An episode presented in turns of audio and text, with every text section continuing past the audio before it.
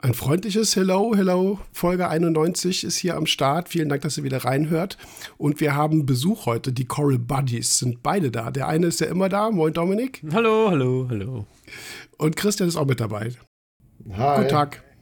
Wir wollten. Ah, Mann, ey, was, was reden wir überhaupt heute? Ich, weiß, ich, weiß, worüber, ich weiß worüber. Wir haben einen Gast. Wir haben einen Gast und der hat eine Aufgabe. Ja, ich kann ja erstmal, ich kann ja erstmal anfangen, dass ich das schön finde, dass jetzt nicht mehr nur Dominik und Christian da sind, sondern jetzt werden wir nur noch als Coral Buddies begrüßt. Das finde ich richtig geil. Ähm, und ja, ich, was ich auch an dieser Stelle einfach mal sagen muss, ist, dieser Podcast enthält Werbung. Yes! Schneller wie nie zuvor. Thematisch ist Christian allerdings heute ein bisschen lost, glaube ich. Der Ja. haben wir auch gerade erst informiert, um was es geht. Wir haben eigentlich keine Halt, richtige. bevor du anfängst, jetzt falle ich dir ins Wort. Ja, du musst was aufklären. Bitte entschuldigen Sie.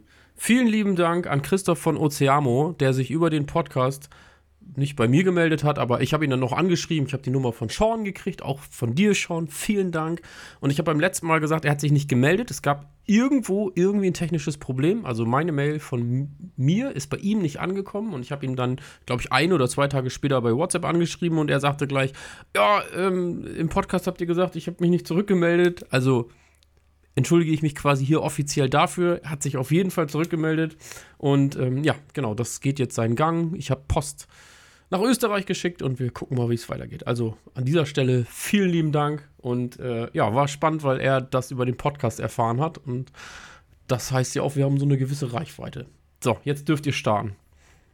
Ich, ich erkenne es doch kurz. Es geht um Silikonschläuche und Aluminium. Ja.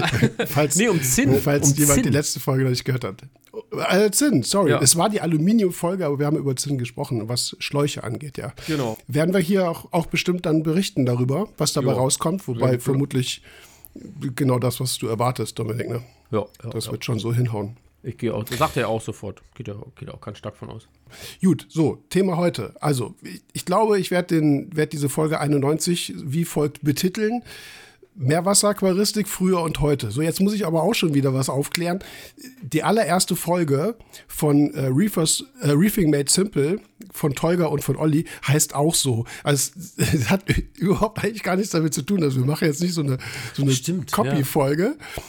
Der Hintergrund ist der. Das sage ich ganz oft, ne? Der Hintergrund ist der. Aber der ist es tatsächlich. Nach der letzten Podcast-Folge 90 haben Dominik und ich irgendwie noch so, so irgendwie im Internet rumgepimmelt. Ich weiß gar nicht mehr genau, warum, weshalb, wieso. Doch, du hattest nach Lasse Praller gesucht. Ja, wir Erzähl haben du mal. Ich weiß das auch nicht. Ich kriege das nicht mehr so zusammen, auf jeden Fall. Was klatscht denn da immer? Es irritiert mich komplett. Herr, Herr Peters, hören Sie auf damit. Hä, ich höre gar nichts. Echt nicht? Irgendwas klatscht da immer. Ist Ja, egal. ich schon. Aber, Hörst du das auch? ja. Oh, dann haben wir, naja. Aber das ist nicht bei mir. Ich höre Halluzigene Störung. ist alles so. Ja, macht Ist egal. Ist egal, schneidet Jörg alles raus. Äh, also die Nacht hat kein Ende gefunden beim letzten Mal, weil wir irgendwas gegoogelt haben und ich wollte irgendwie, ich weiß auch gar nicht mehr, wie ich drauf gekommen bin. Auf jeden Fall habe ich irgendwie, da war es wieder. Ich werde verrückt hier. ähm, auf jeden Fall haben wir was gegoogelt und dann bin ich komischerweise über das ein oder andere Bild im Internet gestolpert. Und das muss irgendwie aus den 2000ern gewesen sein. Und die waren, ach, was heißt, doch alte Bilder sind immer amüsant, finde ich. Also wenn man seinen Perso auf irgendeiner Weihnachtsfeier rausholt, dann gibt es immer viel Gelächter. Und äh, ja, da, waren, da war ein alter Forenbeirat dabei, der teilweise jetzt noch sehr aktiv ist. Reicht dir das? Ja, also- kannst, du damit, kannst du damit starten? ob ich damit starten kann. Ich kann das jetzt auf jeden Fall erweitern. Also es geht um den, den alten Forenbeirat im Meerwasserforum. Damals noch de oder com oder info, auf jeden Fall wurde damals auch umbenannt. Wir hatten irgendwann mal diesen Forenbeirat, ich glaube, ich habe es im, im Podcast auch schon mal erwähnt. Also Michael Mrutzek war dabei und Robert Bauer, die das Forum ja ursprünglich mal gegründet haben. Und dieser Forenbeirat, diese Seite hat er irgendwie gefunden, also Dominik. Und das ist schon witzig. Also guckt da, also ihr müsst diese Folge, wenn ihr es im Auto hört, ist es vielleicht ein bisschen doof. Bisschen also schwierig, es, ja. Ne, aber wenn ihr wieder, wenn ihr zu Hause seid, guckt auf jeden Fall mal auf korallenriff.de. Wir können das ja jetzt mal so, so, so live machen. Ja, also erstmal gebt ihr bei Google einfach, was hast du gesagt, Korallenriff und äh, Forenbeirat ein oder Richtig, irgendwie sowas. Korallenriff und, Forenbeirat. Ich habe ja am Anfang schon gesagt, das wird jetzt so eine Art aktiver Podcast. Das ein oder andere Mhm. Mal werden wir sagen, googelt das mal und guckt euch das mal an. So wie der aktive Adventskalender. Äh, genau, also Korallenriff bei Google tatsächlich, ne? nicht irgendwie bei Bing oder woanders, sondern bei Google einfach Korallenriff und Forenbeirat. Dann kommt ihr auf die, das erste Suchergebnis ist schon direkt das, was Jörg gleich anspricht. Ja. Und wir hatten damals halt so eine Seite, also ist alles noch irgendwie auch HTML, glaube ich. Naja, ne? die, äh, die, das war so die Vorstellung des Forenbeirats, ich weiß nicht mehr, wo das im Forum hinterlegt war, da ist halt Michael Mutzek und Robert Bauer, so mit alten Fotos. Das ist echt witzig. Ich bin dabei, ich weiß auch noch, das war meine alte, in meiner alten Wohnung in Bremen, als ich studiert habe ganz, dann ist doch Bernd Mohr mit dabei, äh, die Mülders, Harald und Sabine. Harald ist leider verstorben vor einigen Jahren. Stefan Ott ist noch dabei. Ein altes Bild von Claude Schumacher. Das von Claude, das sieht, Claude hat sozusagen den Greenscreen erfunden. wenn ihr das jetzt, wie gesagt, wenn ihr im Auto sitzt, versteht ihr es gerade nicht. Guckt zu Hause auf jeden Fall mal der Forenbeirat des Meerwasserforums. Das ist auch der Titel der Seite. Darüber könnt ihr es natürlich auch googeln. Ähm, Joe Woschnick ist auch noch mit einer kurzen Vorstellung. Also das war der Hintergrund. So, so kamen wir da irgendwie zu und sind dann, und das ist jetzt der wesentliche Punkt, wir sind dann bei korallenriff.de gelandet und zwar gibt es da diese Ach, Archivseite. Ja, ja, ja genau.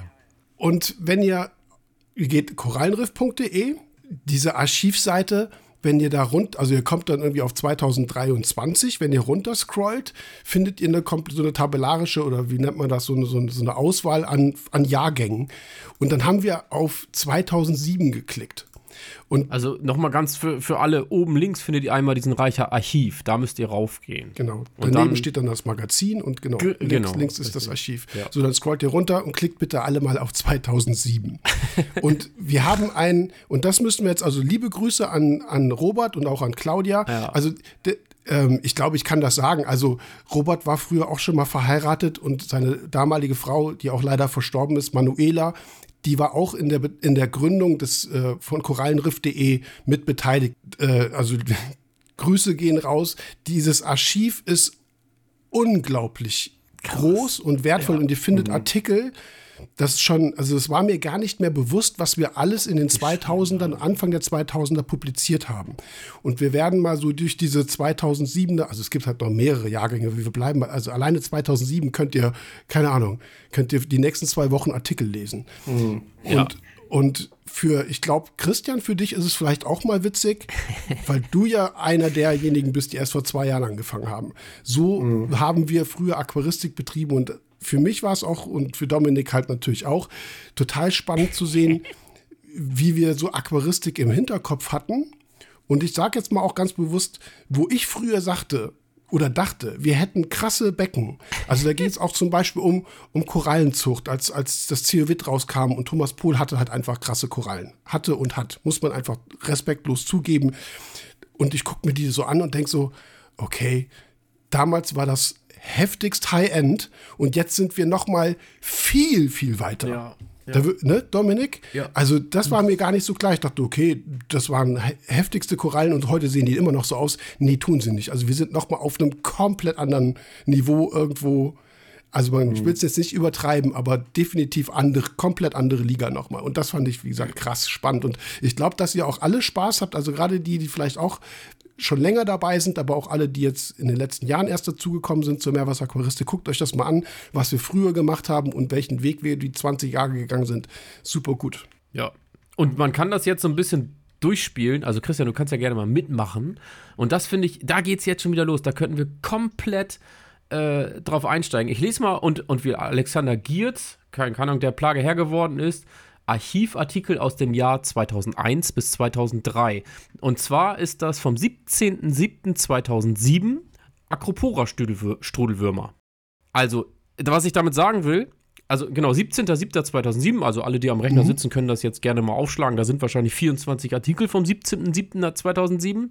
Aber was ich damit nochmal ganz kurz sagen will, ist, am 17.07.2007 ist das hochgeladen worden, aber die Artikel stammen tatsächlich aus wie gesagt, gerade 2001 bis 2003. Also wir, sind, wir sprechen hier davon, dass da Artikel drin sind, die sind älter als 20 Jahre. Das ist schon ja, krass, ne? Äh, Robert oder wir oder wer auch immer, ich weiß gar nicht, wer das gemacht hat, wir haben die dann halt irgendwann mal alle wahrscheinlich gesammelt und da reingeladen. So, ja. Deswegen, ne, das haut nicht ganz hin, aber ist definitiv Anfang der 2000er, das muss man halt schon sagen. Ja. Und im, in den, wenn ihr die Artikel anklickt, also wir orientieren uns jetzt immer so ein bisschen nach diesem Datum. Da hier in diesem Archiv.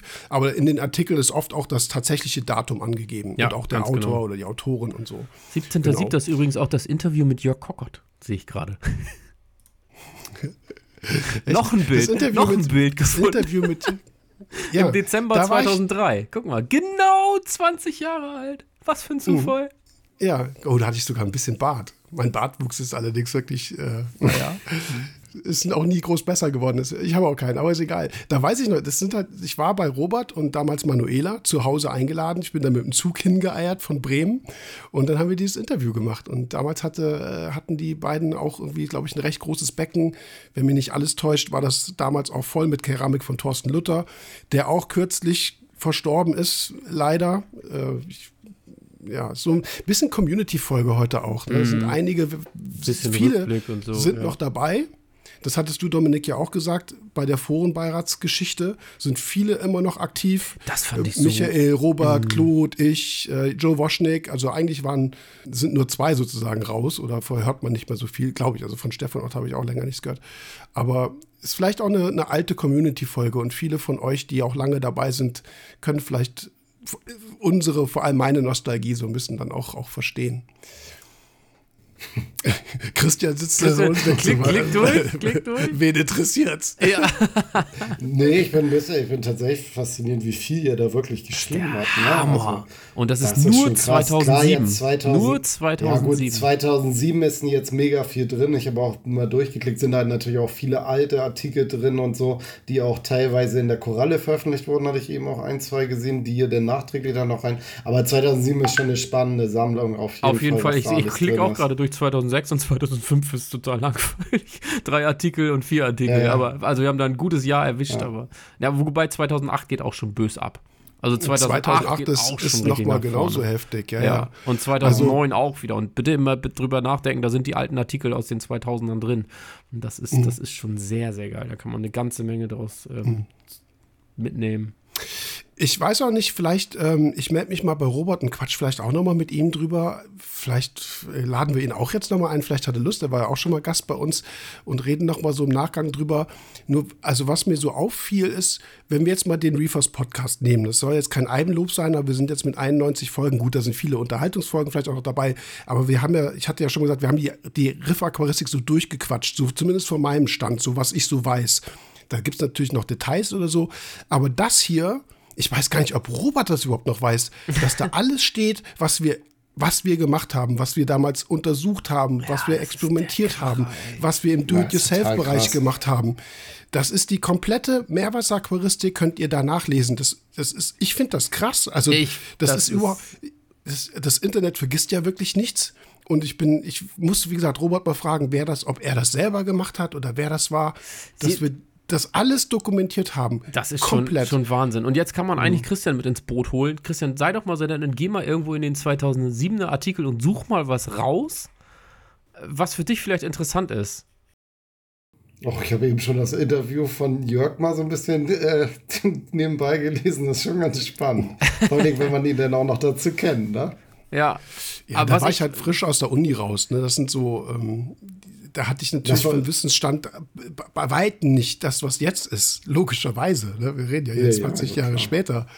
Aber ähm, ich, ich hätte auch einen guten Einstieg. Und zwar, das ist jetzt vielleicht auch ein bisschen Eigenwerbung, zumindest für euch Coral Buddies. Ihr habt ja heute das, das euer sozusagen das zweite Video hochgeladen. Da geht es um die Beckenvorstellung von Torbens Becken. Und Torben ist ja im Interview bei euch dabei. Und ich habe da kurz reingehört, wurde dann durch diesen Podcast-Anruf von Dominik unterbrochen. ich habe das nicht ganz gesehen, aber eine dafür. Passage. ja, es ist dir, sei dir verziehen. ähm, Torben erzählt zum Beispiel was über Paarhaltung bei Fischen und erwähnt Joachim Großkopf, dass er damals mit ihm Kontakt hatte. Und dann gucke ich eben, das ist jetzt auch echt total zufällig, es ist überhaupt nichts geplant in dieser Folge, dann gucke ich irgendwie 2007 und finde den Artikel vom 19.08.2007, Geschlechtsunterschiede bei Korallenfischen von Joachim Großkopf. Also ihr findet, Torben, der halt auch länger dabei ist, der so einen Namen wie Joachim Großkopf erwähnt, ihr findet dazu einen Artikel. Ich, wie gesagt, ich, vielleicht denkt ihr, ich habe sie nicht mal aber ich finde es mega. Ich finde es richtig cool. Und das könnt ihr euch durchlesen. Was ich daran Unterschiede auch so bei Shelm und Rostratus Auch und so, geil, so, ja. solche Sachen. Ne? Also zieht euch das rein. Das ist richtig krass gutes Wissen. Das ist richtig gut. Und ihr könnt da wirklich nachverfolgen. Also A, seht ihr viele Becken, so wie früher gearbeitet wurde. Ich habe jetzt zum Beispiel durch Zufall, und das müsste sie sein, jetzt würde ich Jörg bitten und euch zu Hause alle, die gerade die Möglichkeit haben, auch, geht mal bitte in den Artikel vom 19.07.2007, Vorstellung der T5 Riftlicht, T5 Riff Light heißt die. Moment, kurz suchen. Weil Einmal 19. eben kurz ist suchen, einiges genau. hochgeladen worden. Ja, Vorstellen der T5 Rifflicht T5 Riff, Rifflight. Riff Light oder wie auch immer. So, und jetzt geht mal auf das Bild von dem Aquarium. So, und jetzt müssen Von, wir einmal. aller, von dem allerersten, was kommt, ne? ja, ganz Ich kenne genau. die Lampe auch noch. Die haben wir früher verkauft. Ja, also da, Ja. das ist das eine. Ihr werdet wahrscheinlich sogar zurückverfolgen können, wann der Umstieg von T8 auf T5 erfolgt ist. Dann werdet ihr wahrscheinlich über dieses Archiv feststellen können, wann HQI verschwunden ist. Und unter Umständen, also LED-Erscheinung wahrscheinlich nicht mehr, dafür ist das Archiv dann quasi zu alt. Also, weiß nicht, so lange wurde es wahrscheinlich nicht gepflegt. Aber äh, es geht ja hier um die alte Aquaristik. Guck mal oben links in die Ecke in dem Aquarium. Ist das eine alte Tubelle? Nee, ne? Ähm, boah, man kann das Bild halt, das ist halt auch, man kann das Bild ja nicht vergrößern. Nee, nee, die Bildqualität ist schon der Hammer. Also, das ist, das, ihr seht, also wir sehen ja gerade ich, gefühlt ein 300, 400 Liter Becken, vielleicht auch 500 Liter. Da geht's schon los. Da ist ein Xanthurum und eine Palette und, und drei Chromis. Die Chromis sind gefühlt so groß wie die Palette. Und noch ein Anemonenfisch. Ja, ja. Und Also es ist halt, ja, das weißt du, das ist eine alte Powerhead, die ich auch schon ganz oft angesprochen hatte, Powerhead die wir früher alle hatten. Das ist eine Powerhead und der gab es noch äh, diesen Filterkorb mit unten dran. Das Ganz waren genau. die Strömungspumpen, die wir damals hatten. Und heute genau. klemmst du die vielleicht an Fließbettfilter dran, um ein bisschen Aktivkohle zu bewegen. Früher haben wir damit Becken beströmt, bevor die Stream kam. Auf Thema Stream kommen wir auch noch, weil die wurde auch vorgestellt in der Zeit, damals die 6100 zum Beispiel. Äh, Wenn ihr wissen wollt, wie die aussah, findet ihr alles. Aber das stimmt, dieses Becken, das ist, ein, das ist sogar ein sehr gut. Zu der Zeit gab es auch noch viel grützigere Becken. Ja. Das ist für die Zeit sogar ein richtig gut gepflegtes Becken. Man hat halt immer noch diese fette, irgendwo diese fette Lederkoralle drin. Xenia, dann hast du dann halt das, was wir damals so an Akros hatten. Eine, eine Enzmann ist da drin, ein bisschen Monty, ne? Fette Hisserlack, also viel mehr sagen hatten wir nicht. Briareum war dabei, ja. äh, bisschen Hornkoralle, also hier irgendwie die Plexaurella aus der Karibik, Und ich Seriatopora. So sahen die Becken früher aus, aber das ist ein sehr schönes Becken zu der Zeit gewesen. Auf jeden Fall, auf Richtig jeden Fall. echt spannend, ne? Ich meine, das ist 2007 und dann redet man davon, dass T5 Mhm. gerade auf den Markt kommt. Ich habe so ein bisschen quer gelesen, gerade den Artikel, dass das ja das, der neueste Schrei ist quasi. und jetzt, äh, jetzt ist man, wenn man T5 hat, ja veraltet. So. Also wenn man nicht mindestens ein Hybrid hat oder schon LED, so, dann ist das ja veraltet. Ne? Ja. Und jetzt ich, nur mal so ein Zitat, ich glaube zweiter oder dritter Satz. Es wurden eingerichtet mit Lederkorallen, Weichkorallen, unter anderen einfach zu haltenden Tiere. Ein Jahr später schieß ich im Internet auf einen Hobby-Aquarianer, der Steinkorallen zog, der auch nicht weit weg von mir wohnte. Ich glaube, heutzutage ist es sogar fast schwieriger, Weichkorallen und Lederkorallen zu finden, statt Steinkorallen. Äh, ja. ja. Wobei Umständen. diese Rifflicht, das weiß ich auch noch aus dem Verkauf, da gab es da gab's T5 schon ein, zwei, drei Jahre. Also als T5 rauskam, die allererste Lampe war dann wirklich von ATI. Ich weiß gar nicht, ob die damals schon. Nee, das war noch weit vor Sunpower. Das war dann einfach so. Nee, ein- das war nur so ein, so ein Gestell, wo das EVG drin Ja. war und da waren diese Fassungen mit diesen Genau. Gummilippen dran. Genau. Äh, Danach kam äh, Aqua Connect mit dem Lumi Master. Ja. Wie hießen die denn von Olli? Wie, wie hat er die denn damals genannt? Die gab es halt als Vierer, als Sechser, später dann auch als Achter. Ja, das waren einfach nur so Leuchtbalken, haben wir früher immer Gen- gesagt. Ich weiß nicht, ob die genau. überhaupt so einen Namen hatten. Aber ich muss ganz kurz einmal zurück, äh, bitte entschuldigt, das, das Archiv ist bis heute gepflegt. Heute ist ein Artikel reingegangen, am 12.12.23. Also ihr werdet wahrscheinlich alles finden. So. Sorry. Naja gut, wir sind ja gerade im Archiv und Archiv Ja. heißt ja auch immer alt. Naja, irgendwann wird 2023 auch mal alt sein, aber ich finde es wirklich Ja, spannend. Me dass, mega ähm, geil. Vielen Dank dafür für die Arbeit, so, ne? Aus dieser Richtung. Schon Ja, cool. wir haben damals auch wirklich viel, also wirklich viel, viel Arbeit reingesteckt. Also wirklich, ich, Forum war ich, es gab ja noch kein Facebook und nix. Es gab ja wirklich nur dieses Forum. Und ich habe mich damals noch mit Modem bei meinem Vater zu Hause, wenn ich zu Besuch war, ein, also an der Uni hatte ich damals schon, äh, schon also ne, ich glaube sogar damals äh, deutsches Forschungsnetz hatte schon Glas, äh, Glasfaser damals. Aber zu Hause, wenn ich dann zu Besuch bei meinen Eltern war, habe ich mich da noch mit dem Modem eingelinkt. Ne? Also das ist echt krass lange her. Und wir haben so viel Zeit investiert in dieses Forum korallenriff.de. Wir haben richtig krass Gas gegeben. Also wo wir heute sagen, wir machen wirklich viel, auch mit Videos und so. Wir haben früher gefühlt vielleicht sogar noch mehr gemacht. Und ich glaube, wenn ihr dieses Archiv guckt, 2007, 2008, dann seht ihr das auch, wie viele Leute wirklich Content, also man, heute sagen wir Content, das, diesen Begriff hatten wir natürlich früher nicht, aber wie viele Leute Artikel geschrieben haben. Heute musst du fürs Korallenriff-Magazin musst du irgendwelche Leute suchen, musst fragen, hier trau dich, schreib was. Unglaublich viel, was, was wir früher gemacht haben. Und dass das hier alles noch da ist und wo ihr wirklich sehen könnt, wie sich die Aquaristik entwickelt hat, ist heftig. Ich habe hier einen Artikel auch zum Beispiel noch eben auch spontan gefunden. Ich habe ja ganz oft Trimmer Eviota angesprochen, weil es ja auch so Fische sind, die ich empfehle, die ich selber pflege. Und habe hab erzählt, wie Claude die auf den Philippinen irgendwann mal gefunden hat. Ne, wo wir so am Strand saßen, zu dem, zu dem Fischer sagte, hier, was ist das denn? So, fang mal. Und er so, was willst du denn mit dem kleinen Frickelfisch? Und er sagte, das haben wir nicht. Das ist super. Perfekt für Nanobecken. Und Claude hat Eviota und Trimmer eine Bereicherung für die, eine Bereicherung der Aquaristik, auch 19.08.2007. Könnt ihr euch damals den Artikel durchlesen, den Claude zu diesem Thema geschrieben hat. Auch so mit, hier ist noch so eine kleine Garnele, die er da gefunden hat, irgendwo. Ah, ja. ja. Also, es ist alles, was ich, was ich sage jetzt mal vor allem, was ich auch so aus diesen alten Erinnerungen erzählt habe, könnt ihr da nachgucken. Und wie gesagt, das war die Entdeckung von Trimmer und Eviota und so sind die damals zu uns in den Handel gekommen, weil Claude die halt auf den Philippinen gesehen hat und dem Fänger gesagt hat, ne, pack ein und schick. und der wusste überhaupt gar nicht, dass das aquaristisch relevant ist. Die haben halt damals Falterfische, also heute natürlich immer noch, aber das, ist, das, das haben die gar nicht als Fisch angesehen. Was willst du mit dem Frickelfiech? Also, das ist wirklich super krass spannend. Das ist, ja, also ihr könnt da auch weiterklicken. Ich glaube, haben wir nicht sogar festgestellt, das Ladengeschäft von Aqua Pro 2000, dass das damals anders hieß. Ich finde den Artikel jetzt nicht, aber die Nacht war ja noch ein bisschen länger. Wir haben ja wirklich irgendwie sind durch dieses Archiv gescrollt. Bestimmt eine Stunde noch. Ja, ne? ja, das, das ging echt noch irgendwie eine ganze Weile. Da, da findet man so einiges und auch alte Ladengeschäfte und so. Das ist, das ist schon auch Ja. geil. Guck mal hier, Also, guck, mal, guck mal ganz nach unten. Also gerade Christian jetzt am 4.2.2007. Das sind so ganz alte Artikel. Ähm, das ist der älteste von 2007. Klick da gerne mal Mhm. rein, Christian. Genau. Und so sahen die Läden alle aus. Alle.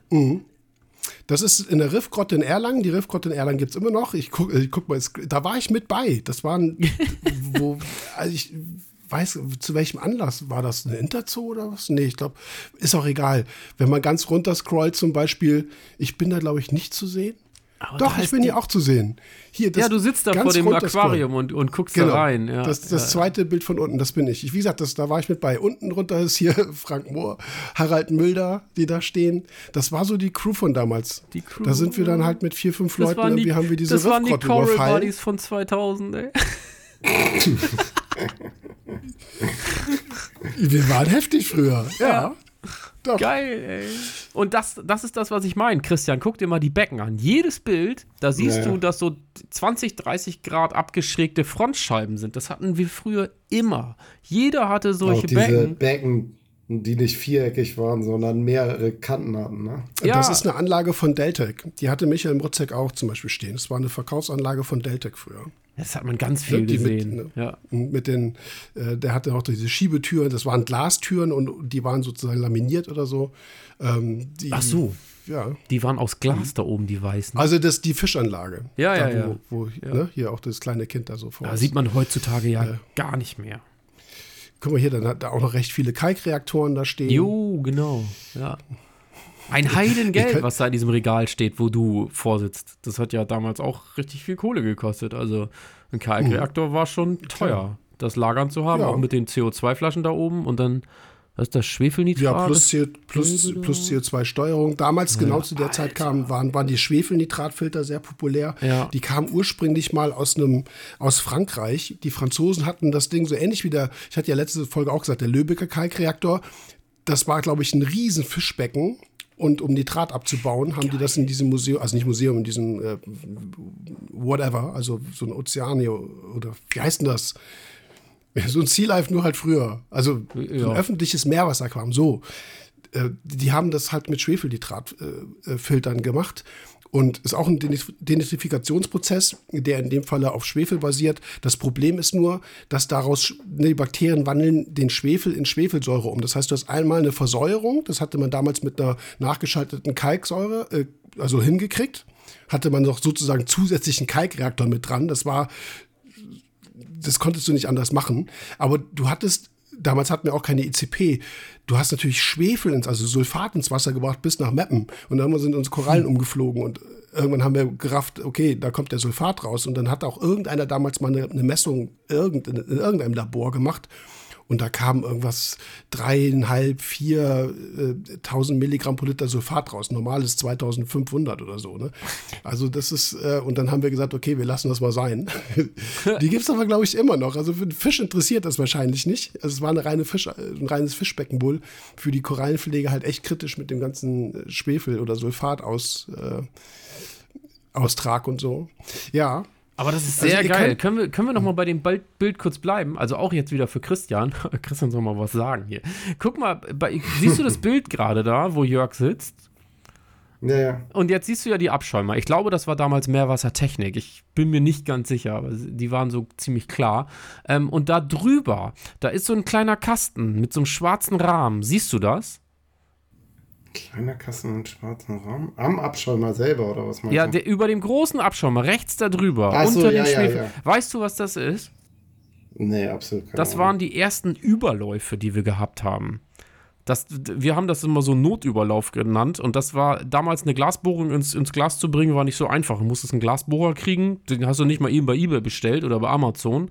Und dann haben wir uns was einfallen lassen oder irgendwer hat sich was einfallen lassen. Das ist aus PVC geklebt, quasi eigentlich ein Vierkantrohr und dieser Schlauch, das, das rote, was da oben rausguckt, war ein Absperrhahn. Das war ein Schlauch, da hast du mit einer, ähm, damals haben wir mit einem Diffuser zum Beispiel gearbeitet, haben wir die Luft aus diesem Kasten rausgesogen und dann haben wir diese Kapillarkraft genutzt und dann ist das Wasser dadurch mhm. abgelaufen. Steinalt. Also im Prinzip das, das, was wir mal aus PVC-Rohren da gebaut haben mit dem Schlauch drin. So, so ähnlich. Ja, so ähnlich. Der ja. war ja so selbstlaufend und der da ging halt nur, wenn du diese Luft rausgezogen hast, logischerweise. Das ist, das, also alle die, die das so ein bisschen kennen, die, ich muss dir da mal Bilder zu zeigen. Das ist, ich habe da damals tatsächlich ein bisschen Kohle mitgemacht. Ich habe die Dinger geklebt wie ein, wie ein Lorch hier. Also ich habe halt PVC, bin in die Werkstatt gegangen, habe PVC geschnitten, habe das warm gemacht über der Herdplatte, habe das gebogen und habe die zusammengeklebt und hab, hatte damals einen Händler, der mir die abgekauft hat und wieder verkauft hat. Overflow-Boxen oder so haben wir die. Ja, genau, Overflow-Boxen und ja, ja, genau, die hatten alle so ihren Namen. Das war ganz lustig. Ja. Gebt mal bitte, ähm, das würde mich freuen, gebt mal irgendwie auf Social Media, wo auch immer ihr den Podcast irgendwie guckt oder so, auch mal vielleicht ein bisschen Feedback, wie das jetzt so für euch ist. Also vielleicht wird das für euch die, die, die, die lameste Folge ever, weil ihr im Auto sitzt und denkt so, ja, das ist schön. Guckt, sonst hört es wirklich zu Hause nochmal und, und guckt euch das an. Also vielleicht könnt ihr so unsere Begeisterung auch nicht teilen. Würde mich echt mal interessieren, was ihr so dazu denkt. Die alten wollen schon. Wir, ja. Wollen wir mal, also ist halt auch viel Werbung dabei, also ne, Spurenelemente der Firma, also Aqua-Elemente oder so, ne, keine Frage. Aber hier ist zum Beispiel auch ein, auch ein Artikel, gehen wir mal ein bisschen, bisschen höher. Wie nehmen wir denn mal äh, Kryptokare und Irritanz zum Beispiel? Ist halt, wer hat den geschrieben? Sag mal, Also ihr bekommt auch, das ist glaube ich immer sogar noch der, warte mal, äh, 9.7. ist das in dem Falle, also ein bisschen höher. Achso, bist gar nicht so weit weg, okay. Äh, vorbeugende Maßnahmen. Mhm. Also ich habe mir den jetzt natürlich Medikamentierung und so. Also ihr findet Ach, halt auch auch damals, also äh, heftige Bilder und auch mit, mit Befall und so, ne? Also wenn ja. ihr Infos zum Beispiel über Kryptokaren sucht, gibt es die immer noch. Also ja. richtig, schätze also zumindest ein ausführlicher Artikel zum Thema Kryptokaren. Das Thema haben wir natürlich irgendwo immer noch. Da also, hat, glaube ich, äh, Kryptokarien haben wir mit Torben auch drüber gesprochen. Das war das, wo du mhm. meintest, wo Christian, also weißt du, kannst du dich daran erinnern, wo du noch gesagt hast, du hast gar keine Ahnung davon, was der da so sagt. Das war das, was er mit dem Tankprinzip da meinte, ne? Mhm, ich glaube ja schon, ja. Mhm. Dass er versucht hat, den so befallfrei wie möglich zu bekommen, seinen Bestand. Und ja, mhm. das ist schon krass. Ja. Hier ist echt viel, viel, viel Kram drin ein Artikel, dann eins, direkt eins drüber, 12.07. Glasrosenvernichtung mit der Schnecke Bergia verucicornis. Also das ist damals auch die Zeit gewesen, wo wir Bergias kennengelernt haben. Ich weiß gar nicht, wo die herkamen. Irgendeiner hatte die mal, weiß ich nicht, im Import irgendwo dabei und gesehen, die Viecher fressen Glasrosen. Ja. Also das war die Zeit, das ist zum Beispiel, hier steht auch noch Gruß Manuela, den, den Artikel hat noch 2002. Manuela geschrieben. Ja. Mhm. Der ist von 2002. Ja, stimmt. Ganz unten steht das Datum dann auch mit bei. Da kann man noch sehen auf dem Bild, das war damals Bodengrund. Ne? So ein grober Bodengrund war damals gar nicht unüblich. Korallenbruch. Ja, Korallenbruch, so grob halt. Ne? Ja, Schon krass. kann man heute eigentlich nicht nachvollziehen, warum Nee. wir das gemacht haben. Nee. Das fanden damals einige schön. Ja, und da, da ist noch Mappen, ey. Genau, genau. Mit den Becken, die diesen groben, und der war teilweise zwei, drei Zentimeter Ja. hoch, also mindestens mal, wenn nicht sogar höher.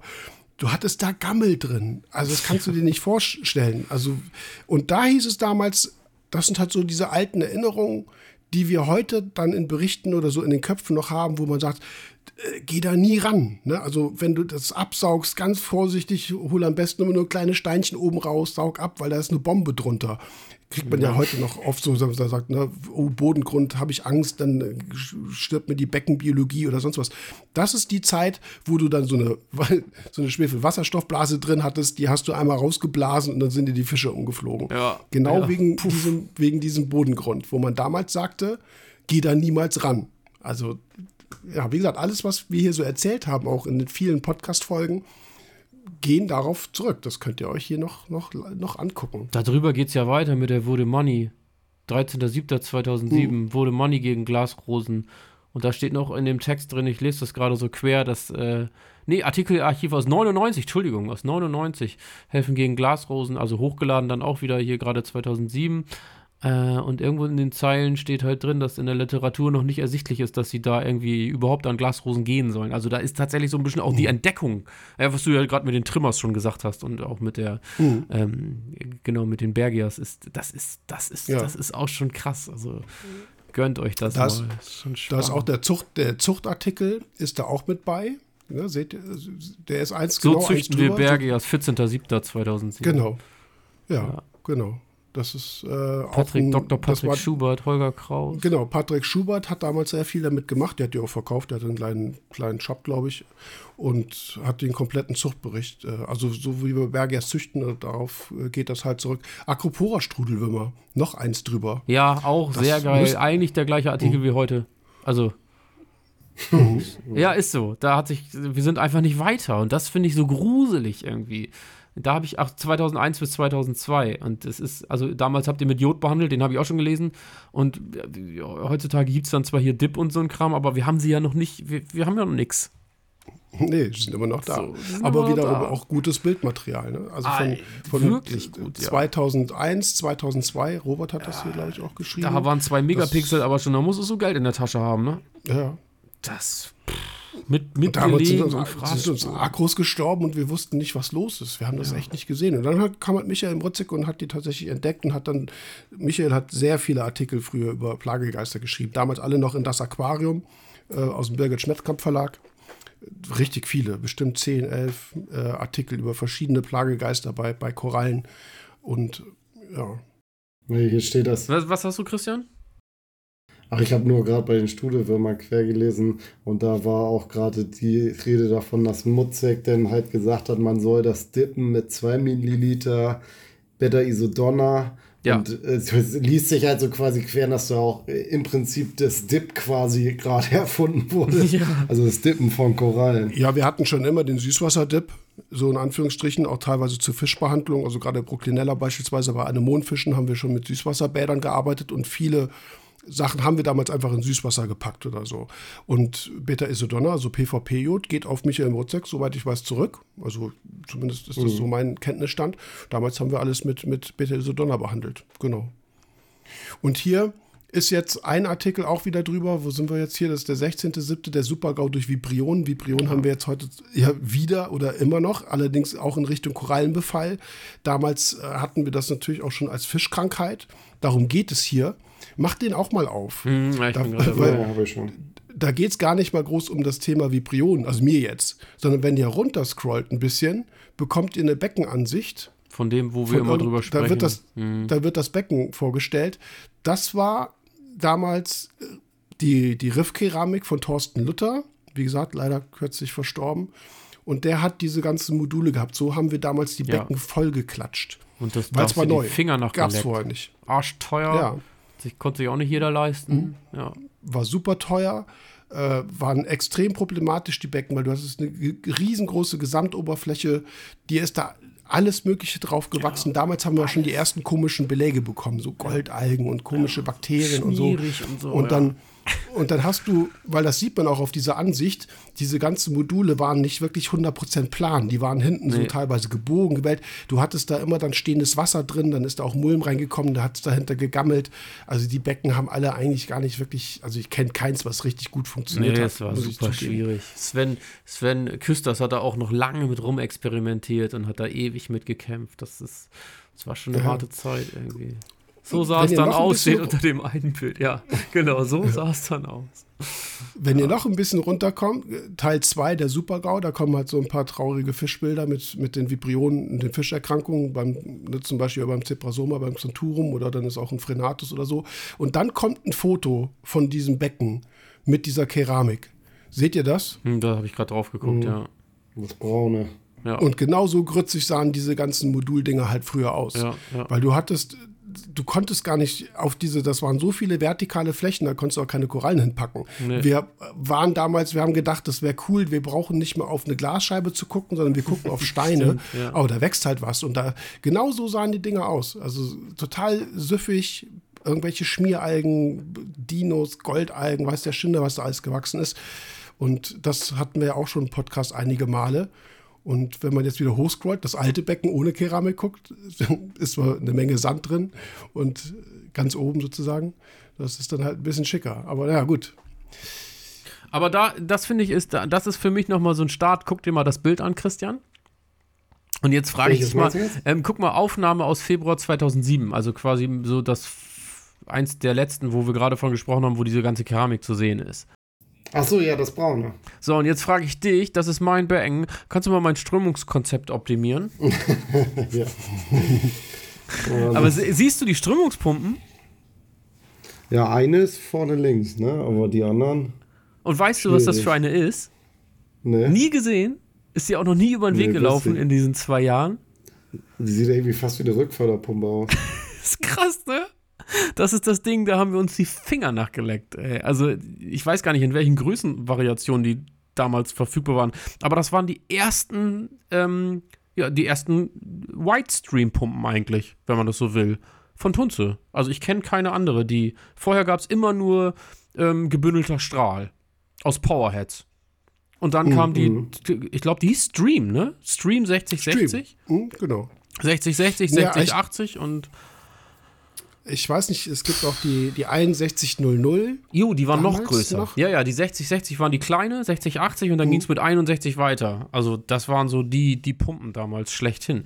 Und äh, jetzt gönn du dir mal den Spaß, Christian, und gib einfach mal ähm, Tunze 6060 bei Google ein und such einfach mal nach ja, ein paar Bildern. Moderne. Ihr könnt hier einen Artikel finden, Tunze Tobella Stream Kit, das TS24, Ach, das, das Stream Kit vom 2.9.2007.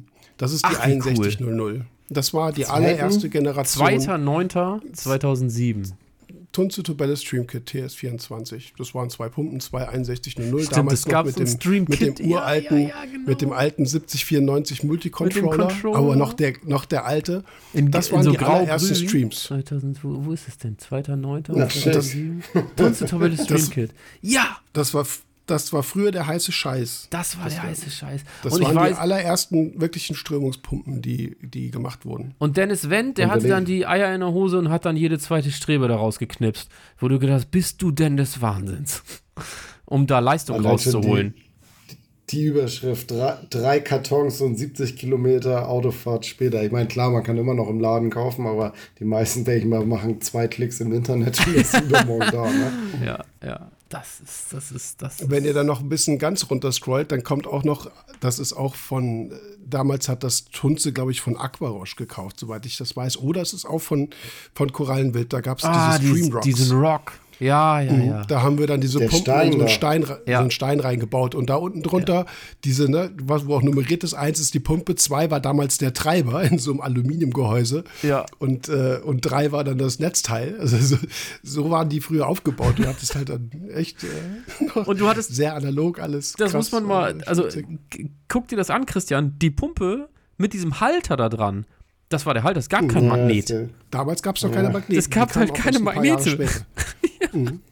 Und äh, das hat halt auch alles gebrummt und vibriert wie Sau. Und heutzutage meckern wir über Soundkulissen, die waren damals nicht erdenklich, dass es das überhaupt irgendwann mal so in dem Ausmaß gibt. Irgendwann danach ging das los, dass die Chinesen und so ein Kram auch einiges mit Saugnäpfen gemacht haben. War eine Vollkatastrophe, ständig abgefallen, trudelte die Pumpe immer irgendwie im Riff, wenn man sich sowas gekauft hat.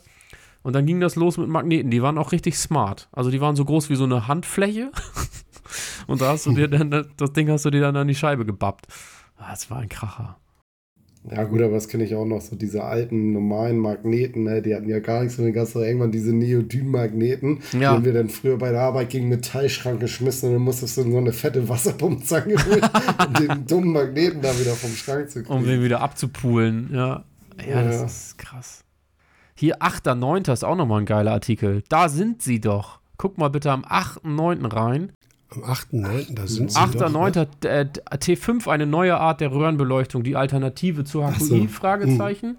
Und jetzt hast du da diese, da wo du von gesprochen hast, Jörg. Wir hatten doch früher nur diese Baumodule, wo die Reflektoren drüber hingen. Genau, Das, Doppelbalken waren das das. waren diese Doppelbalken, ja. genau, bevor es Module gab, äh, hatten wir nur Doppelbalken, ja. Und so Und das war- waren die Aquarien ausgestattet.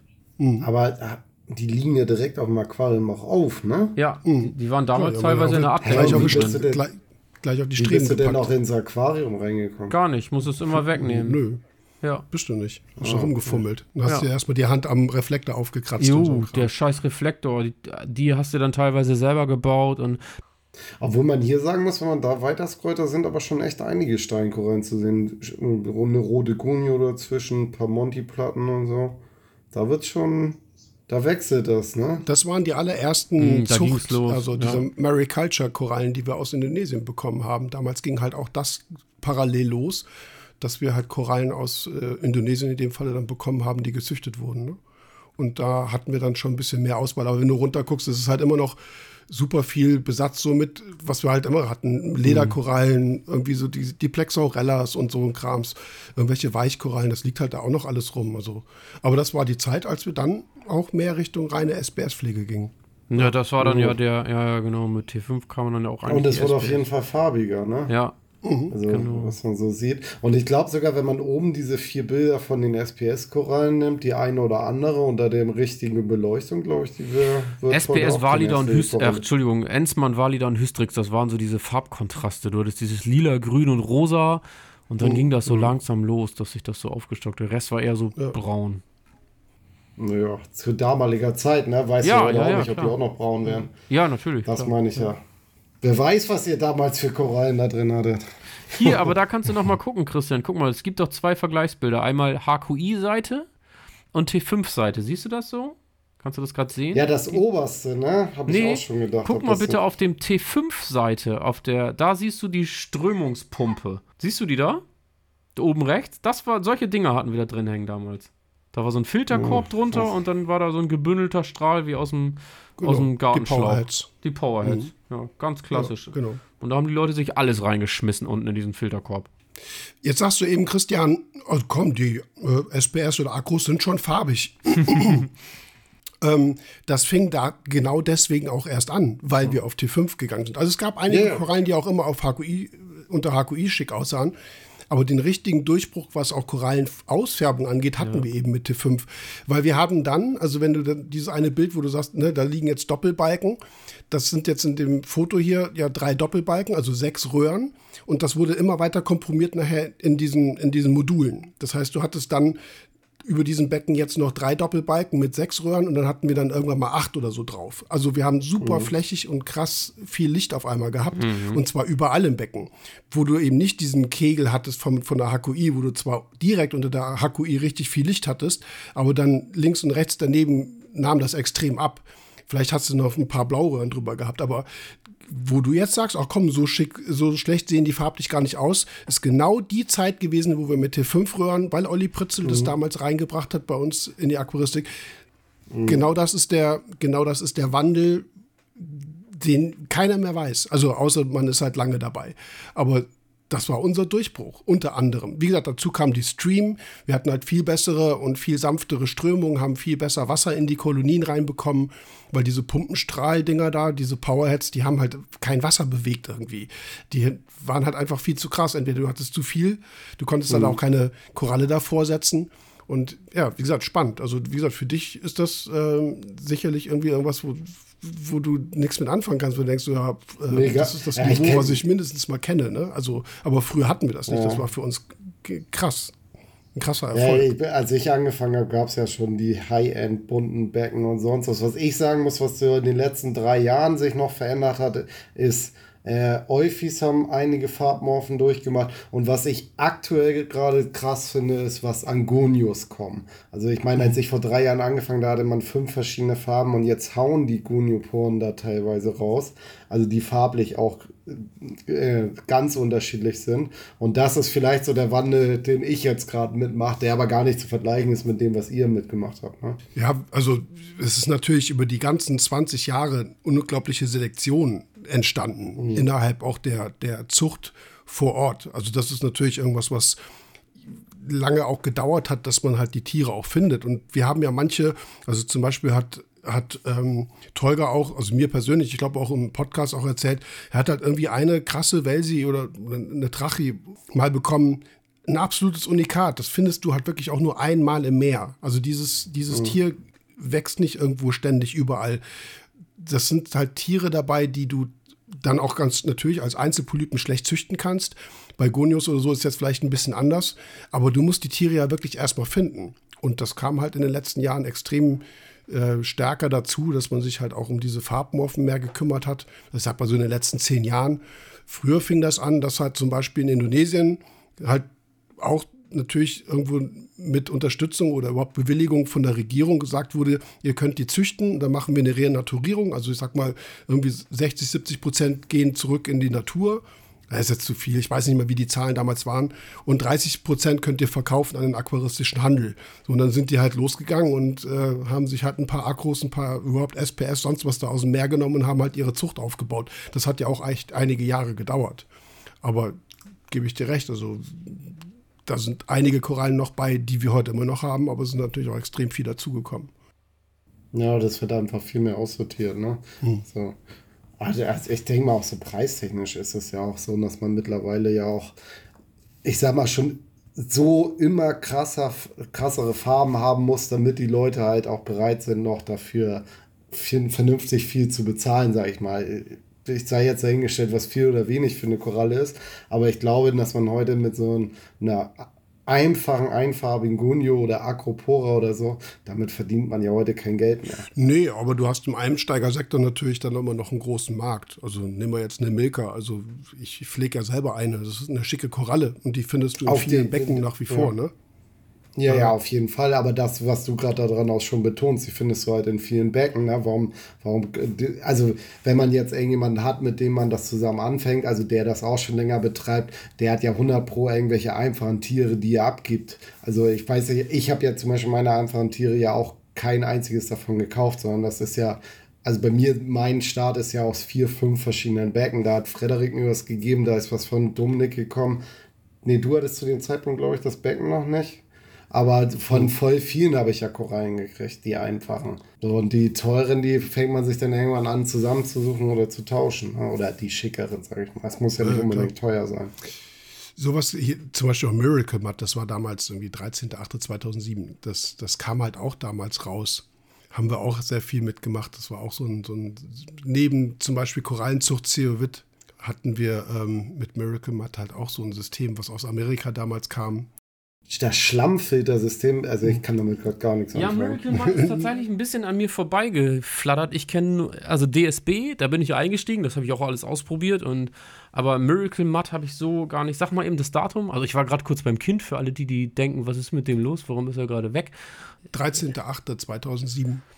13.08.2007. Mhm. Gucken, aber Schlammfilter und so sagt mir irgendwie nichts. Das ist so an mir vorbeigeschossen. Wir hatten diese Zeit. Wir haben da ja schon mal im Podcast drüber gesprochen, du hast das schon mal erwähnt. Aber das muss ich mir selber auch mal angucken.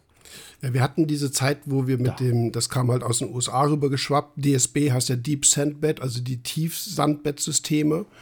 Und das Miracle Mud hatte so einen anderen, es war irgendein, ein, ja, es wurde nie gesagt, wo es wirklich herkommt. Also ich glaube, war da nicht auch irgendwie, das wäre mal interessant gewesen, da eine ICP zu machen. Da war nämlich, glaube ich, auch Katzen, Katzengold drin oder so. Das war irgendwie ganz komisch. Irgendwo hatte der das aus irgendeinem, irgendeinem Flussbach irgendwas rausgeholt. Und es hatte halt so bestimmte auch Adsorptiv- oder Ionenaustausch-Eigenschaften. Ich weiß es auch alles gar nicht mehr. Aber das ging so in die Zeit, wo wir mit diesem Deep, Deep Sandbed, also mit den Deep Sandbed-Systemen auch gearbeitet haben, die dann sehr populär waren. Dann haben wir uns irgendwie 10, 15 Zentimeter Sand halt hochgeschichtet. Joubert, das war eher ein französisches, europäisches System, was auch mit dem Ozeanografischen Institut in Monaco zusammenhing. Da haben die das angebindet, also von dem Herrn Joubert, der war da, der war da wissenschaftlicher Mitarbeiter. Aber Miracle Mud, äh, ja, kam damals auf den Markt und haben auch einige gemacht. Ging um so ein Kaulerpa-System, da, da, hatte man das als Bypass zum Beispiel laufen in so einem extra Filter, wie so eine Art Refugium. Und da wurde Kaulerpa auf diesem Miracle Mud gezüchtet. Und das Ganze war, wie gesagt, auch so ein damals, also heute wird man auch sagen, ganzheitlicher Ansatz, aber ja, haben viele Aber gemacht. Also war damals auch äh, richtig äh, hip, der Kram. Ne? Sehr geil. Was ist denn das? Also, wenn man mal die Überschrift liest, der Rechtsanwalt Dr. Joachim Lohner berichtet von seinem Schlammfiltersystem. Also hat Dr. der das Joachim da Lohner ausprobiert oder hat der das entwickelt? Nee, nee, nee, nee, nee, der hat das getestet. Ach so, okay. Nee, der- der- das wäre cool, wenn ein der- Rechtsanwalt damals Meerwasserküste betrieben hätte. Aber cool. Ja. Aber das kam Nee. aus den USA rübergeschwappt quasi. Ja, und zwar diese Ja, okay. Firma Miracle Mud, beziehungsweise äh, Ecosystem hieß die Ecosystem Firma. Filter Medium, ja. Genau, und der Typ, der das erfunden hat, hieß äh, ein asiatischer Name, komme ich gerade nicht drauf. In Deutschland war äh, Markus Resch, in, in, damals in Niederbayern, glaube ich, der hat das auch äh, getestet. Damals wurde das über, ähm, über AMA auch importiert. Ach, ja, ja. Also AMA hieß ja American Manufacturer Association. Also die haben sozusagen amerikanische Produkte verkauft, auch den Livesand und sowas. Und die Firma AMA hatte damals dann auch das äh, wegen Markus Resch, der hat das, der hat das gefunden irgendwo im Internet. ah, okay, und hat es hier Und, äh, ähm, verbreitet quasi. Und Arma hat das dann sozusagen für ihn äh, importiert und hat das äh, dann auch hier mit dann vermarktet. Aber Markus Rech, weiß nicht, ob du das noch, ob du noch dabei bist, du das vielleicht hörst, liebe Grüße, äh, waren wir auch einige Male. Weiß nicht, müsste eigentlich auch ein Artikel hier noch irgendwo sein, wo wir bei Markus Rech waren. Naja, spannend auf jeden Fall. Sehr viele, sehr viele Infos halt zu alten Systemen, die ihr hier noch findet. Wie gesagt, Ja. auch Zeolit oder Ze- das Zeolit-System ist hier vorgestellt, als es damals rauskam. Sehr Was, cool. was ich auch sehr, sehr cool finde, ist, äh, also da sind halt viele Do-it-yourself-Sachen noch drin. Guckt mal ein Hm. bisschen weiter nach oben. Jetzt habe ich ihn gerade verloren. Ähm, warte mal eben. Da ging es um die Nachfüllanlage. Scheiße, der war gerade. Ähm, die Landschaft- 14.08.2007. Eine selbstgebaute Nachfüllanlage für die Meerwasser. Jau, ganz genau. Da dürfte eigentlich so ein Absperrhahn aus der Medizin mit drin sein. Also wir haben früher einfach mit Schwerkraft gearbeitet. Es gab, weiß ich gar nicht, ob es den Osmolator schon gab. Auf jeden Fall war das immer, Junge, man hat halt immer preisgünstig gearbeitet. Heutzutage hast du Auswahlmöglichkeiten. Du kannst ja, ich meine, eine Nachfüllanlage kannst dir, weiß nicht, Christian, wie Die viele Osmolator Hersteller fallen dir ein? schon. Ja, das war aber dann der einzige, den es gab. Oder? Deltec hatte noch einen Schwimmerschalter. Die hatten auch einen im Programm. Müsste auch so die Zeit gewesen Ja, sein. okay, dann, dann, Ansonsten dann fällt sagen wir es mal so, es war, es war sehr übersichtlich. Es gab vielleicht so zwei, drei Anbieter, Hersteller, die irgendwas hatten. Und natürlich, es war eine ganz andere Zeit, ne? wie Christian gerade gesagt hat. So in dem einen Artikel steht es auch 70 Kilometer später. Heutzutage klickst du dich irgendwo durch. Amazon sei Dank hast du das morgen da. Oder manchmal ja schon gruseligerweise irgendwie nachts bestellt und am nächsten Morgen liegt es vor der Haustür, wo, wie auch immer. Äh, Früher musstest du irgendwie auf sowas zurückgreifen. In, in den Baumarkt konnte jeder. Und mit ein bisschen Glück hatte man irgendwie einen Arzt oder eine Krankenschwester irgendwie im Bekanntenkreis und dann hast du dir da irgendwie sowas zusammengepuzzelt, ne? Finde ich. Ich habe hier, noch einen- ich hab hier noch einen Artikel, sorry. 15.08.2007. Stromverbrauch im, im Beispiel. Ich habe ihn auch gerade offen, ey. Ich wollte Genau. gerade einsteigen, ey. Allein schon der erste Satz mit 20, 20 Pfennig, Pfennig pro Kilowattstunde. Ah, ja, Alter, das ist es. Ja. Und was mir sofort ins Auge fällt, ist und ein 112 Liter Aquarium. 112 Liter war der Standard damals. Nee, das wird aber wahrscheinlich Technikbecken gewesen sein, oder? Genau, 908. aber das waren ja diese Fertigbecken, die man gekauft hat. Das Ach ist ja so, auch, ja, weißt stimmt. du? Ne, das war ja 112 Liter, war irgendwie 54 Liter, 112 Liter, 80 Liter, das waren so diese, diese Mhm. Standardmaße, die man dann einfach, da ist man auch irgendwo hingegangen, hat ein Becken geholt und ja, das ist Hey, ich, weiß, ich so weiß gar nicht, was krass. du dich über das 112 Liter Becken lustig machst. Das war Ich mein mach mich ja erstes nicht drüber lustig, ne? das war, das war halt Standard. Ja, was hatte Das das, für ein Maß? War das 80, 35, 80. 40? Genau, ja. Ja. Das war mein erstes Aquarium. Ja, sehr, sehr cool, ey. Ja, und guck mal, Stromverbrauch, ne, wie geil. Pro Tag, eine Mark, 0,13 13 Cent oder was hat er da berechnet? Na, das Traurige daran ist, dass Pro Monat im Jahr, 4 Mark 16, ey. Im Jahr äh, im 50 Jahr Mark. 1200 D-Mark, also für das große. Für 1000 plus das Liter aber, ne? Ja, ja. Ja, und jetzt bist du da wahrscheinlich eher bei 3, 4, 5-fachen. Ne? Aber auch geil, dass hier noch Kilowattstunden stehen in D-Mark, ey, wie geil. 980 Liter muss man Naja, auch wirklich mal dazu 2001, sagen. ne, Also das war genau 980. Liter, äh, genau, 99, 2000 oder wann auch immer das gewesen ist. Alter, da warst du, da warst du aber King Dingeling, ne? Also ein 1000 Liter Becken hatte nicht jeder. Das stimmt. Was Ja, du äh, heute, ich ja. will jetzt nicht sagen an jeder Ecke siehst, aber ja, guck bei Kleinanzeigen rein, Mhm. dann kannst du mal eben schnell eins kaufen. 1000 Liter damals war, war schon mit Aufwand verbunden. Aber es gab damals auch noch viele Leute, die nicht im Internet waren. damit. Auf jeden also, Fall, ja, klar. Also es Frage. gab schon echt große Becken früher und gerade früher haben wir immer gesagt, große Becken, also es gilt ja teilweise heute noch, sind irgendwie einfacher. Damals hat man mit Pufferkapazitäten und sowas ja argumentiert, aber trotzdem ein großes Becken ist zum Beispiel immer einfacher zu beströmen als ein kleines Becken. Also die meisten Mhm. Meerwasserbecken hatten schon, also vielleicht nicht 1000, aber zwischen 600, 800 war auch, auch schon weit verbreitet. Das stimmt, ja. Man wusste halt nicht, wer damals im Internet war und wer nicht. Kam, gab halt noch nicht so viele Becken, die dann wirklich irgendwo öffentlich gezeigt wurden. Ja, trotzdem bleibe ich dabei. 2000er, 1000 Liter war schon. Das ist, also heutzutage findet man viel öfter. Ob es jetzt durchs Internet kommt oder nicht, das ist natürlich, das ist ähm, schwierig zu sagen. Aber ich war halt früher auch viel unterwegs und da war ich auch schon. Ich habe ja, meine Meerwasseraquaristik hat ja in Berlin begonnen. Und dementsprechend bin ich da halt auch viel unterwegs gewesen. Und da, also 1000 Liter ist dir halt nicht so oft über den Weg gelaufen. Ja, ja, stimmt, mag schon Das sein. waren halt immer diese Standardmaße. Ich sag mal bis 720 Liter, dieses 2 Meter mal 60 mal 60 Maß. Das hast du noch viel gesehen. Und dann diese ganze 1,50 mal 60 mal 60, 1,20, 60, 60. Das ist ja viel aus dem Süßwasser übergegangen und das waren ja so diese Fertigbecken. Ähm, und, und heutzutage kriegst du ja auch Aquarienbauer und so. Wir hatten damals einen einzigen. Heutzutage kaufst du im Internet mal ein Becken, lässt dir das nach Hause liefern. Die Fertigbecken gab es halt damals überhaupt nicht. Es gab ja, also das Nee. allererste damals noch als Plug-and-Play-Becken bezeichnet von Red Sea. Das, Hm. wie hieß das?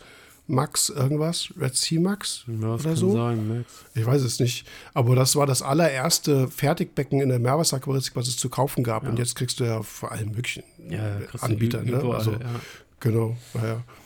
Man muss ja auch tatsächlich sagen, also auch so in den letzten drei Jahren, was ich so geguckt habe, die Becken werden auch immer besser. Ne? Also diese Fertigbecken teilweise jetzt auch schon mit richtig geil integrierten Rucksacküberlauf und so weiter. Also teilweise denke ich schon so, also bei einigen Becken, da weiß ich nicht, ob das noch so den Aufwand wert ist, das selber zu bauen. Preisig auf jeden Fall, aber also die sind, ich, ich finde sie halt nicht schlecht. Also preislich meinst du, du bist ja damit billiger. Also als wenn, Wenn du du es selber baust, bist du. Nee. Nee, bist das ist, nee. Du bist billiger, wenn du es selber baust. Nee, selber ja, das baust. kommt immer drauf an. Weiß ich, nee, glaube ich jetzt nicht, ehrlich gesagt. Also wenn du aus dem Handwerk kommst und ein bisschen, ein bisschen was mitbringst, dann schon, aber ansonsten. Ja, ja, das meine ich ja mit selber bauen. Ja, ja, ja. Ja, gut, aber wer macht das? Also ich rede jetzt nicht davon, dass du zum Korallen, äh, zum Aquarienbauer fährst und sagst, ich möchte das und das haben und den und den Unterschrank. Da ist es mit Sicherheit teurer, Ja, klar. ja. Aber wenn Das du den. Unterschrank, Unterschrank selber baust und dir das Aquarium bauen lässt, dann bist du billiger. Das ja, gut. schon. Ja, ja, mag sein. 20.07.2007 Zementmörtel im Referaquarium. Damals kam der Reefbond auf den Markt. Vorher hatten wir kein Mörtel. 20. Auch hier ein Artikel von P. Müller. Keine Ahnung, wer das, äh, wer das genau war. Aber 20.07.2007 wieder wurde der, der Reefbond vorgestellt. Und ich hatte gerade ein Tutorial von Armin Glaser, Workshop mit dem Refraktometer. Habe ich jetzt aber Mhm. wieder verloren, aber auch sehr geil. Heutzutage gibt es einfach ein YouTube-Video. Früher bist du auf einen Workshop gefahren, ne? wo dir einer ein Refraktometer erklärt hat. Ja, in Sindelfingen zum Beispiel Ja. da wurde, wurden die Workshops eingeführt. Ja, es ist halt wirklich so viel, wenn man einmal irgendwie wegklickt, dann, dann bist du, bist du lost hier, ne? Ja, dann dann ja. findest du diesen Artikel nicht mehr. Aber es und auch viele Tiervorstellungen. Also wie gesagt, Eviota Trimmer hatte ich ja schon gesagt, aber alles mögliche, Dascylus aruanus und ja, Holacanthus tricolor will ich gar nicht laut sagen, weil Kaiserfische brauchst du auch nicht. Aber es sind ja, wie gesagt, viele interessante Artikel, Jodrezepte zur Herstellung, Mhm. zum Beispiel Strontiumrezepte. Ja. Was auch sehr, sehr geil ist, auch mal eben hier für Christian, 22.07.2007. Was für ein Artikel? Ja, da, ja, Red Dragon noch was? 2 versus Tunze Stream. Ja, ich warte darauf, dass du sagst, habe ich. Also klick Achso, mal ja, rein. ich bin da.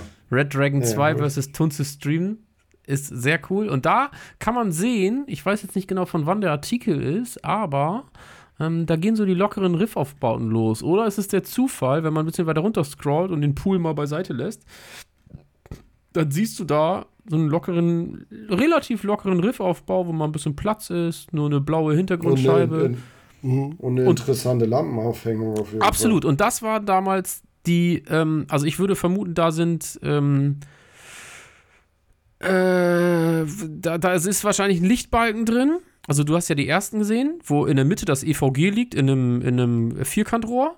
Und dann irgendwann ist man dazu übergegangen, dass man quasi oben auch ein Vierkantrohr hat, aber als, als plane Fläche und die ähm, T5 unten einfach stramm nebeneinander gesetzt hat. Dann hattest du diesen Abstand dazwischen nicht mehr. Dann hattest du so einen T5-Himmel und dann hast du dir außenrum halt einfach einen Kasten gebaut und den hast du direkt, also der hat das rechts nicht abgelassen, ne? Der hat das links hochgezogen. Also den hast du wirklich irgendwie mit 10 Zentimeter übers Becken gebimselt. So, so war das halt früher. Mhm. Und da sieht man es ja wieder schön. Links hängt eine Tunze. Ja, das ist schon, Ja. schon Ja, sehr, genau. sehr cool. Also ist- Aber wir haben wie viel, so sieht man auch, wie viel Sand wir früher reingepackt ja, haben. das Ne? ist krass. Die Echt ganze viel. Blende Das ist komplett teilweise- voll und dann sind da ja bestimmt Mhm. 10 Zentimeter in der Mitte.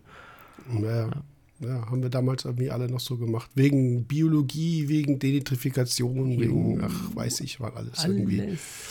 Das neue Pro Reef, das, das neue Pro Reef Salz der Firma Tropic Marine. Wo, welches Datum? Auch neulich.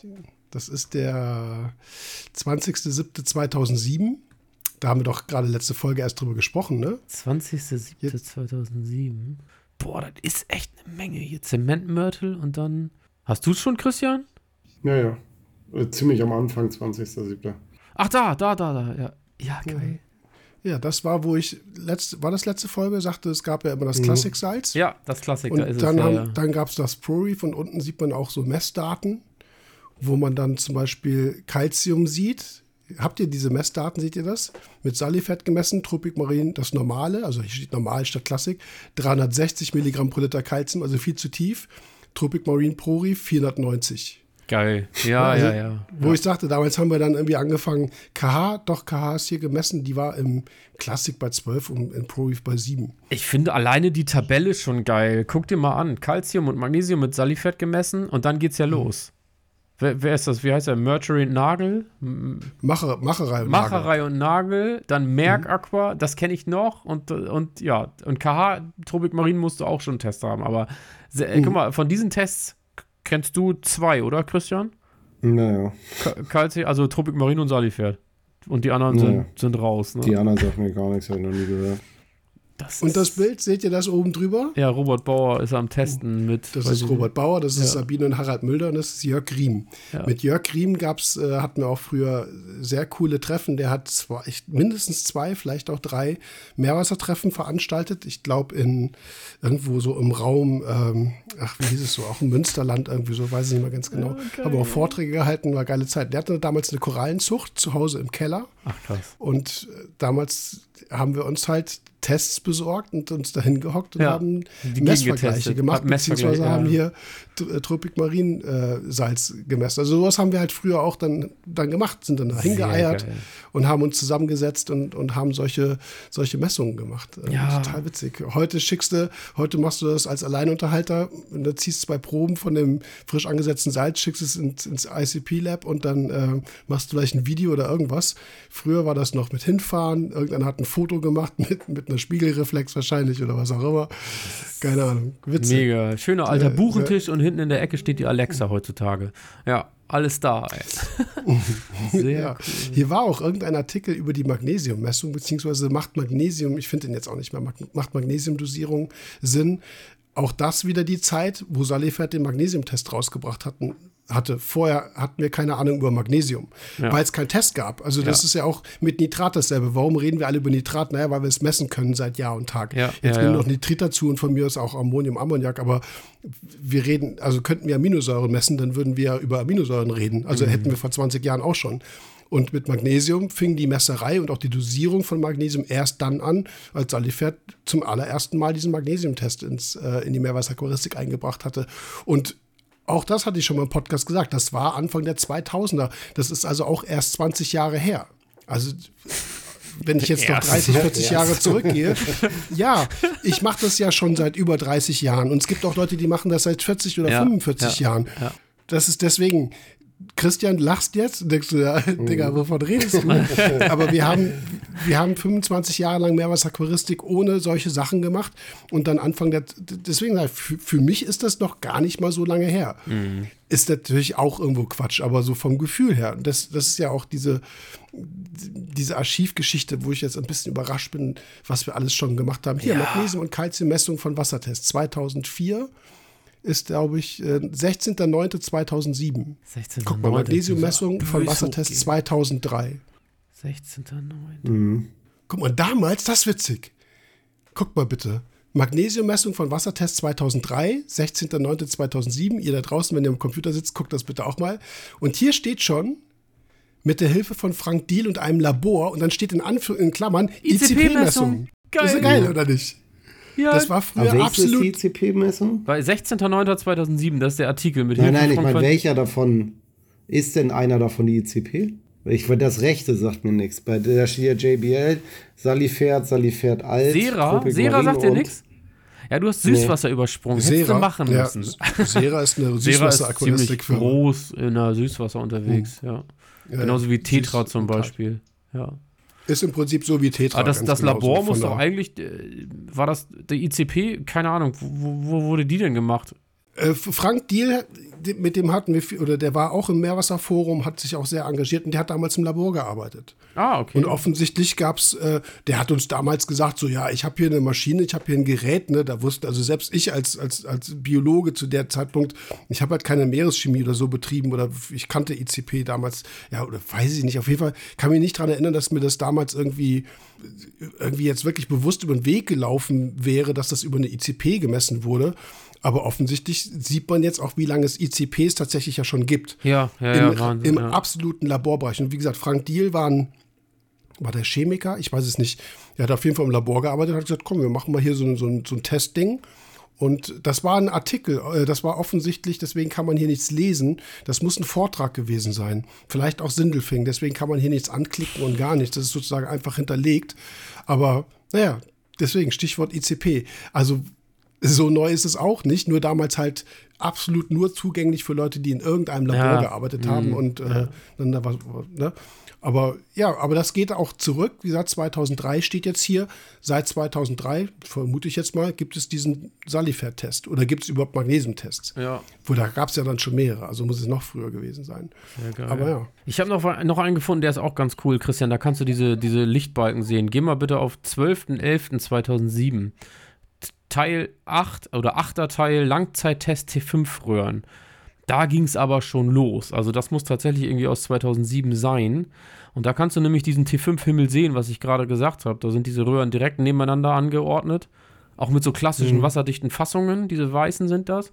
Und wenn man da mal ein bisschen durchscrollt, da sind diese, oh, ich weiß gar nicht mehr, wie die Pumpen hießen. Das sind die mit den Saugnäpfen, die du da sehen kannst. Das waren dann die ersten, die so aus China reinkamen.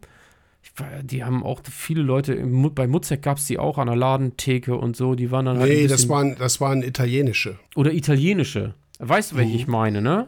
Ja, ja, das waren, schon- waren das Sitsche-Pumpe? Ich glaube, das waren Sitsche-Pumpen schon. Ah, Ich weiß nicht, waren das schon Sitsche?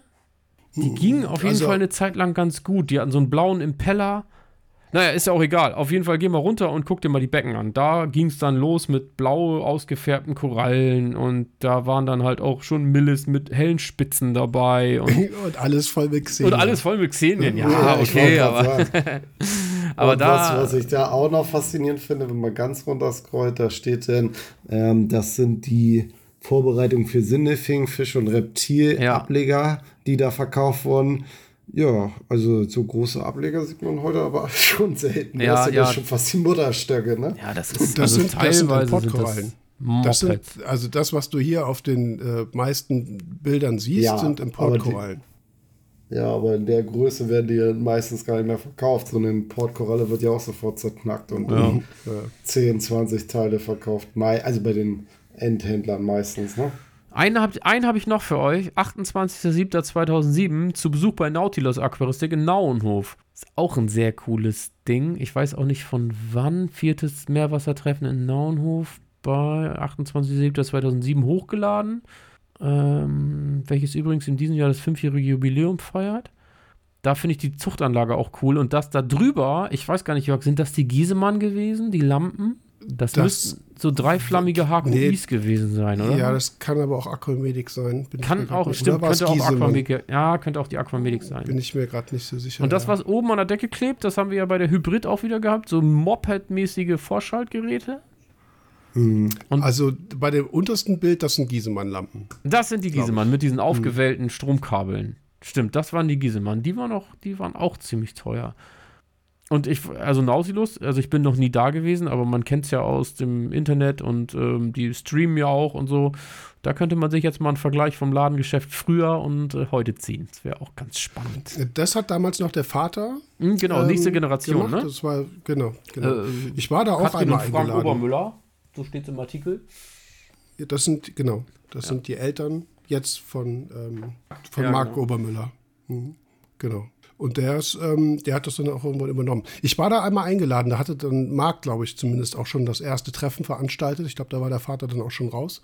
Und ähm, da bin ich dann auch mal hingefahren, aber keine Ahnung, ob das hier irgendwo hinterlegt ist. ja, Christian, ne, so war das. Ja, spannend, ey. Man schwenkt in die Vergangenheit. Kann ja auch mal so, was haben wir denn jetzt? Jetzt sind wir bei, oh, es sind schon über eine 1,50, Gute, können wir mal gute Schluss Stunde, ja, gute Stunde zu. Ja. Christian doch nicht so viel zu Wort gekommen. Scheiße. Nee, ihr wart zu aufgeregt, ne? Ihr, ihr habt richtig in Erinnerung geschwelgt, das hat man richtig gemerkt. Aber ich muss auch sagen, ey. äh, ist, ist auch schwierig, denn was dazu zu sagen, wenn man erstmal schnell querlesen muss, einen Eindruck macht und dann ja das erstmal verarbeiten will und dann kommt schon gleich das nächste Thema, ne? Also ist schon spannend, auf jeden Fall. Aber ist ja auch was für die Zukunft. Also, wenn man Langeweile hat, da mal ein bisschen drin rumzugucken, ist schon auch m- mega. Also, dann. Ich, man kann den ganzen Tag so weitermachen, aber hier gibt es dann zum Beispiel Materialien zur Entfernung von Phosphat aus dem Meerwasseraquarium von 2005. Von 2005 oder was? Wie?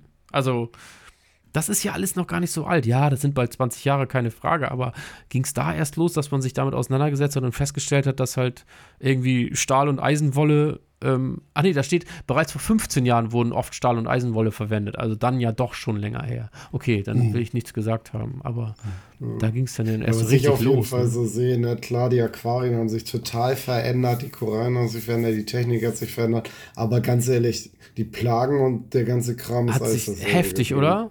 Das finde ich auch Ja. krass. Ja. Auch die Tests und so, da hat sich ja echt wenig getan. Ne? Also so diese Salifair-Tests, klar, die sind vielleicht eine Nuance anders heutzutage, aber die sehen ja fast gleich noch aus. Die packen die sehen aus wie vor 20 Jahren. Stimmt. ja. Sind auch die ganzen Nachzuchtberichte, zum Beispiel von Michael. Doriramphus pessuliferus wurde nachgezüchtet, 17.08.2007. Das äh, weiß ich auch noch. Hab ich, die habe ich bei ihm damals im Laden auch noch gesehen. War, glaube ich, sogar Erstnachzucht, zumindest in Deutschland. 2002. Sehr, sehr cool, ja. Gut. Okay. Ich, also, ich weiß nicht, wie diese Folge ankommt. ob ihr irgendwie nachvollziehen könnt, äh, dass vor allem halt Dominik und ich hier so ein bisschen Bock drauf habe, diesen alten Sachen zu gucken. Aber weiß jetzt nicht, wie es dir geht, Christian, ob du dich da vielleicht auch nochmal reinfrickelst und sagst, wie gucke ich mir mal an? Oder ob du sagst, naja, so alle Kamellen. Es sind halt, wie gesagt, die, die, für mich ist es halt schön zu sehen, wie wir die Meerwasseraquaristik so geprägt haben in den 2000ern, wo ich schon immer sagte, das war so eigentlich so die geilste Zeit. Mhm. Das war die wo so, Wende, ja, wo so krass viel passiert ist, wo, wo viele neue Sachen kamen, wo wir auch, wie man es ja auch sieht, wo wir alle, also die komplette Community richtig Bock hatte, was zu machen. Mit Artikel schreiben, sich treffen, Tests machen, Workshops hatten wir eben angesprochen und so weiter. Und das vielleicht kann man es als die goldene Generation bezeichnen. Und was ich daran so krass finde, ist, also das ist ja auch so eine Sache, wir haben schon überlegt, ob wir irgendwie so thematisch nochmal auf diese ganze Social-Media-Geschichte eingehen und ähm, wer ist aktiv und wer ist nicht aktiv und wer ist mal kurz da und wer verschwindet wieder. Dieser Forenbeirat ist halt noch so krass. Michael Mutzek ist noch Ja, am ja, Start, du bist noch am Start, ja. Robert Bauer ist noch am Start, Michael, ach, Michael Schumacher wollte ich schon sagen, Claude Schumacher ist noch am Start. Und wie die am Start sind, also das ist ja nicht nur, dass das ein bisschen dabei ist. Robert Bauer knallt da ein Video nach dem anderen raus. Der ist da tiefer drin als je zuvor. Du hast deine Firma am Start seit, seit mittlerweile über zehn Jahren. Ja, für uns Nee, jetzt, also ne? Also Robert, also Robert hatte erstens eine längere Pause gemacht. Der hatte war eine längere Pause, aber ist ja dabei. immer noch dabei. Aber also ob mit, mit Ups and Downs oder ohne.